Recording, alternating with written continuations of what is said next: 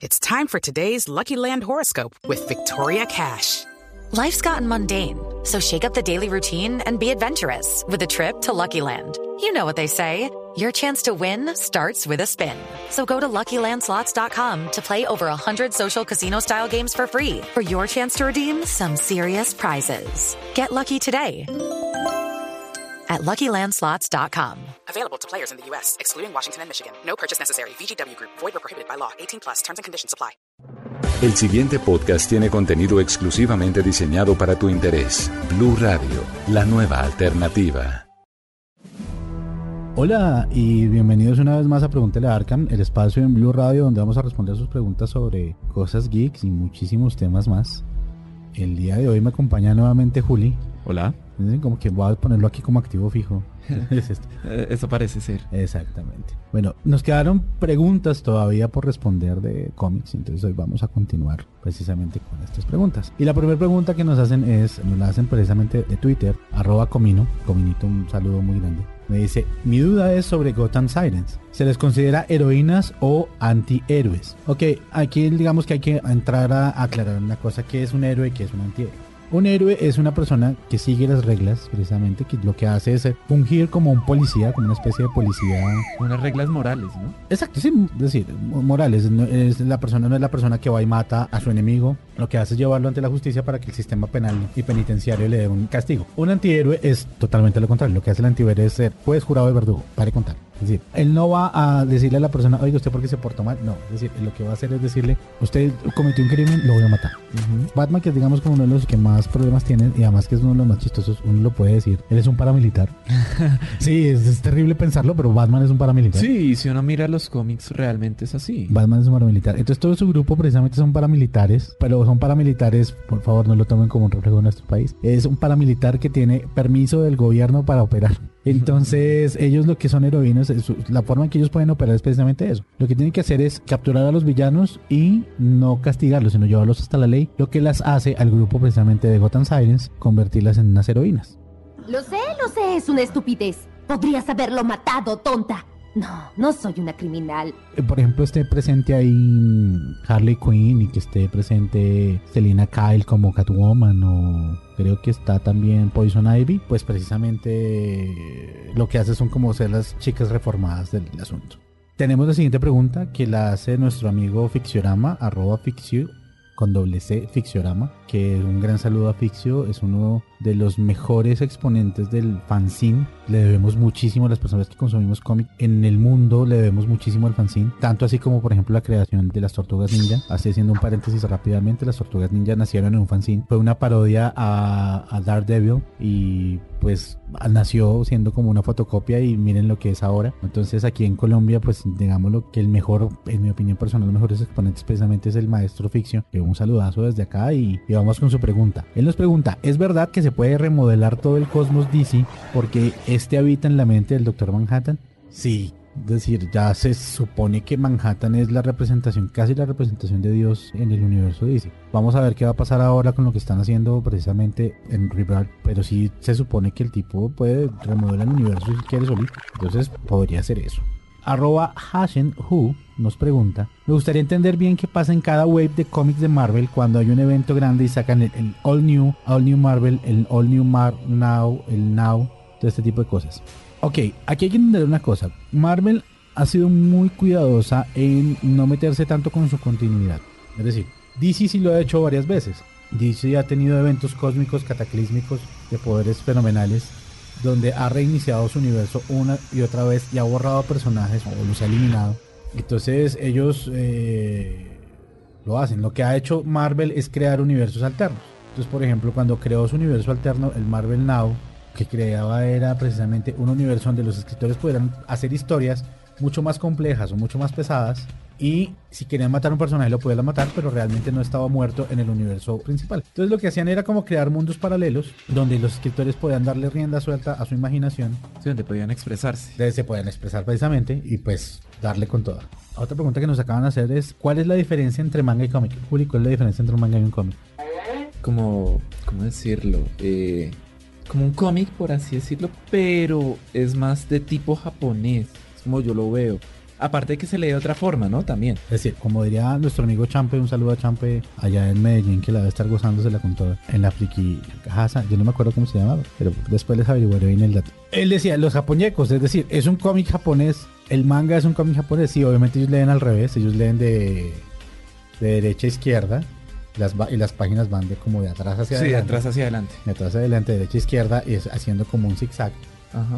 pero no es mucha la diferencia. Es decir, lo que sí diferencia es el estilo, obviamente, el estilo de dibujo y el manga como tal. Tiene unas distinciones muy claras sobre lo que es para qué edad y para qué género, entonces lo tiene muy marcado. Una de las diferencias claras, por ejemplo, en eh, Sailor Moon, si uno coge Sailor Moon versus Dragon Ball, estaban dirigidas casi que al mismo público en cuanto a edad, pero no al mismo público en cuanto a género. Es decir, Dragon Ball era para niños,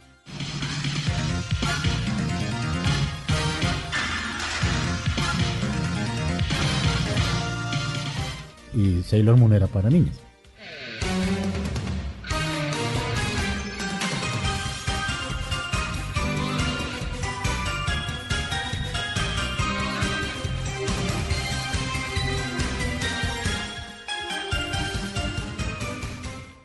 Ellos tienen marcado muy mucha esa distinción. Pero por lo demás, la única diferencia es eso, que la lectura es para un lado diferente y de otro, pero siguen siendo el cómic Y el estilo de dibujo. Exacto. Cada país tiene una forma diferente de referirse al cómic, en francés, en coreano, ¿sí? Pero siguen siendo los mismos cómics para todos nosotros. Juli, ¿cuántos personajes ha creado Stan Lee para Marvel? La verdad, el número no sé, pero sí sé que son demasiados. Demasiados. Ok, Marvel, esa es la pregunta que nos está haciendo. ¿Cuántos personajes ha creado Stan Lee para Marvel? ¿Stanley volvió? Stanley jamás se fue. Y empiezo a creer que su mente ya no está en perfecto estado. ¡Ay, rompiste mi batimóvil! Lo rompí o lo mejoré un poco. Resulta que Marvel y DC combinados tienen aproximadamente una biblioteca, por decirlo de personajes, de casi 24 mil personajes. Es decir, es una cantidad ¿sí? Muy absurda. muy absurda. Pero Stanley solamente creó 357 de esos. O sea, no es más. No Wow. tiene más personajes. Es decir, obviamente si lo consideramos el padre del... Yo lo llamo a él muy cariñosamente el padre de la mercadotecnia en el cómic. Él supo hacer del cómic un negocio. Pues recordemos que pues termina vendiendo su empresa. La Marvel termina siendo comprado por Disney por el potencial que le creó precisamente Stanley. Pero no son tanto los personajes que creó como los que uno cree. Pero igual, pues es una cifra considerable. Ok, esta pregunta me parece chévere. Y es, ¿es verdad que Batman tuvo un hermano? Chan, chan, chan. ¿Qué opinas, Julio? Yo diría que sí.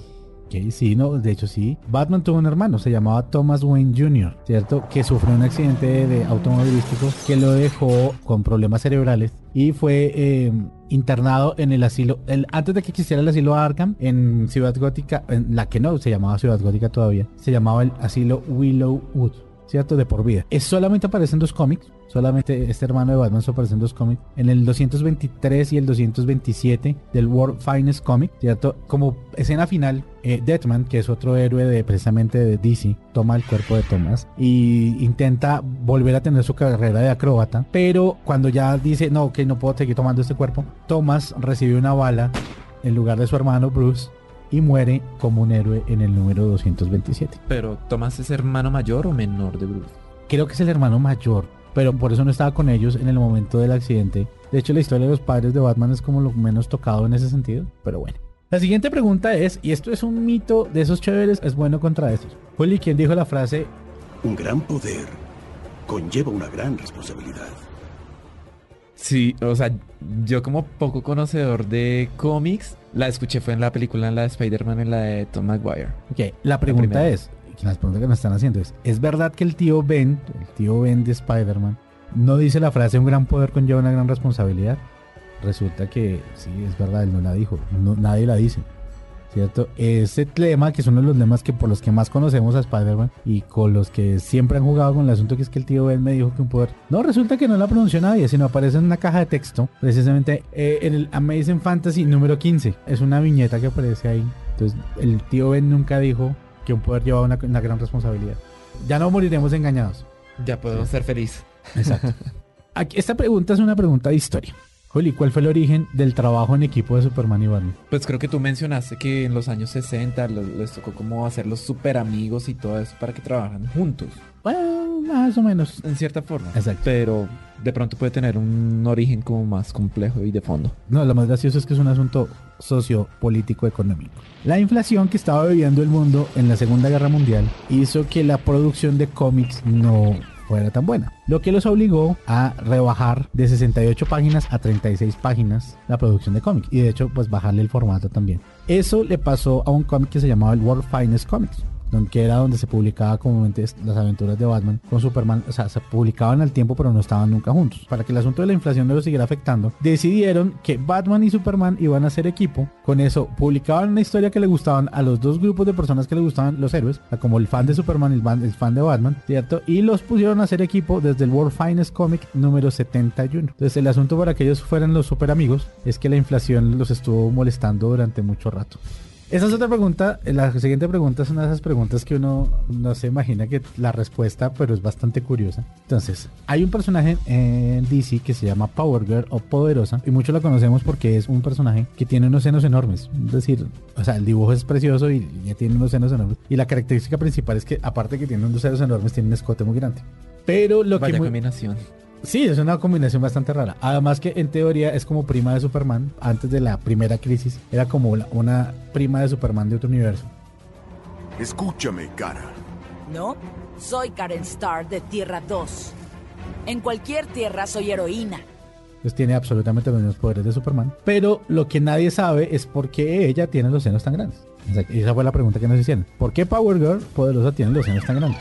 Y es de esas cosas eh, curiosas que ocurren en las empresas de cómics. Porque precisamente el Wally Woods, que era el dibujante de la tira, se quejaba de que su editor no le ponía suficiente atención. Y decidió como protesta y para comprobar el asunto que iba a aumentar el tamaño de los senos conforme iba pasando el tiempo. Su editor se dio cuenta en el número 7 el tamaño de los senos. Entonces, creo que Wallywood confirmó su punto y dijo, sí, no me están poniendo cuidado y el editor le, oiga, pero ¿por qué tan grandes? Ahí decidió que ya era, momento de, hacerle un pare, pero el personaje ya se quedó con esos super, hiper, mega senos gigantes. Tienen que verla, es una cosa absurda. Si existiera en la realidad... Totalmente absurda. Si ella existiera en la realidad, sería una de esas mujeres que tendría problemas de espalda todo el tiempo. Pobrecita. Pobrecita. Pero como tiene superpoderes, no va a sufrir por eso. Ella es como prima de Superman, entonces imagínense.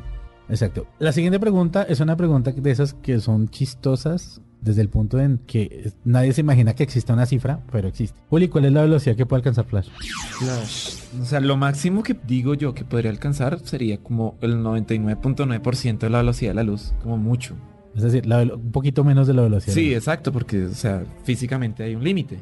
Pues es la velocidad de la luz. y que esa no se puede pasar. Recordemos que si hay algo que en los cómics eh, que se puede violar es las leyes de la gravedad, las leyes de la física, la muerte. Sí, es decir, es más fácil que es básicamente todo. Básicamente todo.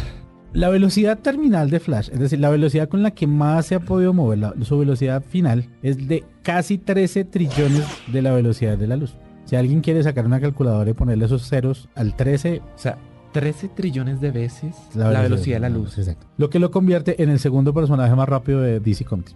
¿Y quién es el primero? Es un nuevo dios. El problema es que creo que falleció. Era un nuevo dios eh, de los nuevos dioses de Kirby para DC. Entonces esto, pero, pero se supone que era un dios. Entonces sí se podía mover a la velocidad de la luz. Después resultó sí, o sea, viola las leyes de la física 13 trillones de veces. 13 trillones de veces. Hay un chiste muy malo con Flash y precisamente eso sería terrible por eso. Esta es otra pregunta que me pareció graciosa porque yo sé que me querían cochar, y, pero ya la sabía. Porque algunos diseñadores eh, gráficos odian The Dark Knight Returns y Watchmen. No, me corcho. Porque en este par de cómics fue donde se originó la controversial serie tipográfica de la Comic Sans MS. La que todo el mundo odia, la que dice que la que sí, es el, Sí, Comic Sans todo el mundo la odia. Ese eh, precisamente fue aquí en Dark Knight Returns y Watchmen donde se usó por primera vez esta tipografía y por eso los diseñadores odian un poquito esta cosa. Mm, pues. Bueno, Juli, de los villanos de Batman, ¿cuál te gusta más? ¿Que me guste más? Sí. Joker, que es como el más popular, o sea, que me gusta. Joker, okay. El Joker en, el IGN, que es un portal bastante famoso de cosas, sí. hizo alguna vez un conteo de los 100 villanos y el Joker quedó en número uno. Entonces, el mejor, peor villano es el Joker. Pero entonces, bueno, otra pregunta. Entonces, aquí viene la pregunta. ¿Cuál es el villano más extraño de Batman? Mm, más extraño, o sea, como hay tantos, mmm, no sabría decir. O sea, como ¿Cuál crees, tú, ¿Cuál crees tú que es el más raro? Eh, diría que... Eh, Frozen, ¿es que se llama? Perdón. Eh, frío, Mr. Freeze. Sí, Mr. Freeze. Para Mm, mí. No, el villano más extraño de Batman es Floronic Man, que en su partida inicial era un hombre que estaba hecho totalmente de marihuana. Sí, eso supera con creces. y, Batman tiene, weird. y Batman tiene todos los villanos raros, es decir, la mejor galería. O sea, nueve de cada 10 villanos raros los tiene Batman. Pero este ya se llevó... Científicamente comprobado. Bueno, y ya casi terminando, vamos a entrar con un poquito de polémica. Yo sé que aquí me van a odiar, pero esta pregunta ha sido una pregunta que tanto amantes de los cómics como amantes del anime se han hecho durante mucho tiempo, tanto que han hecho estudios bastante serios para hacer una cosa como cómic y manga. Y es, ¿quién gana una pelea entre Goku y Superman?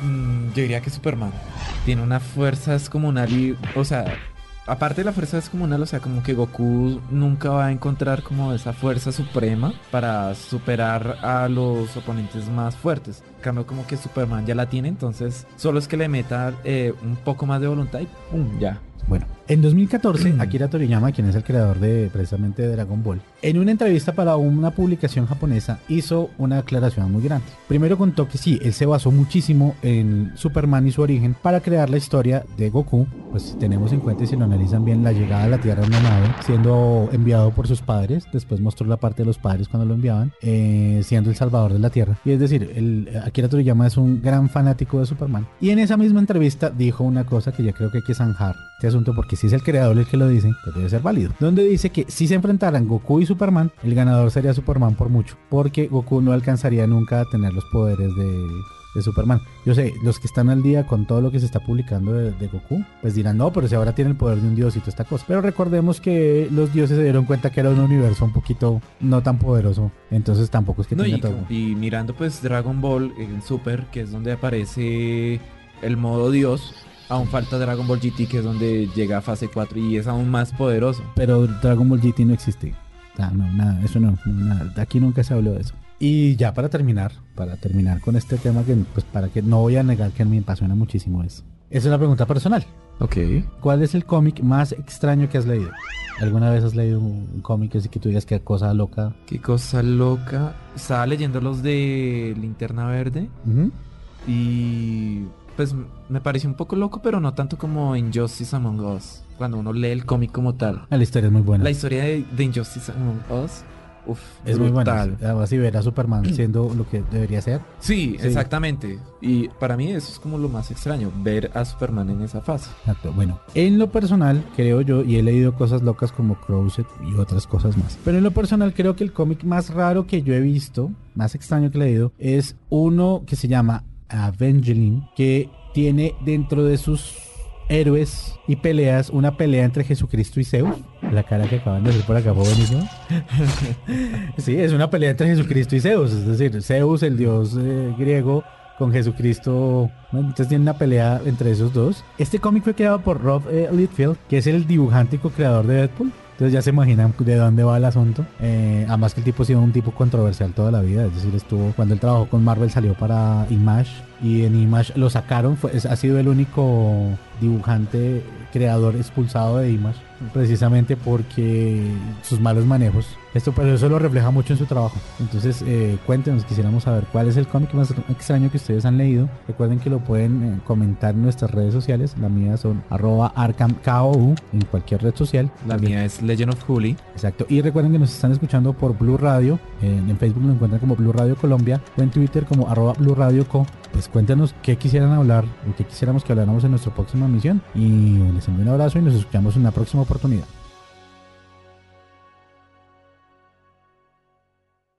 Para más contenido sobre este tema y otros de tu interés, visítanos en www.bluradio.com.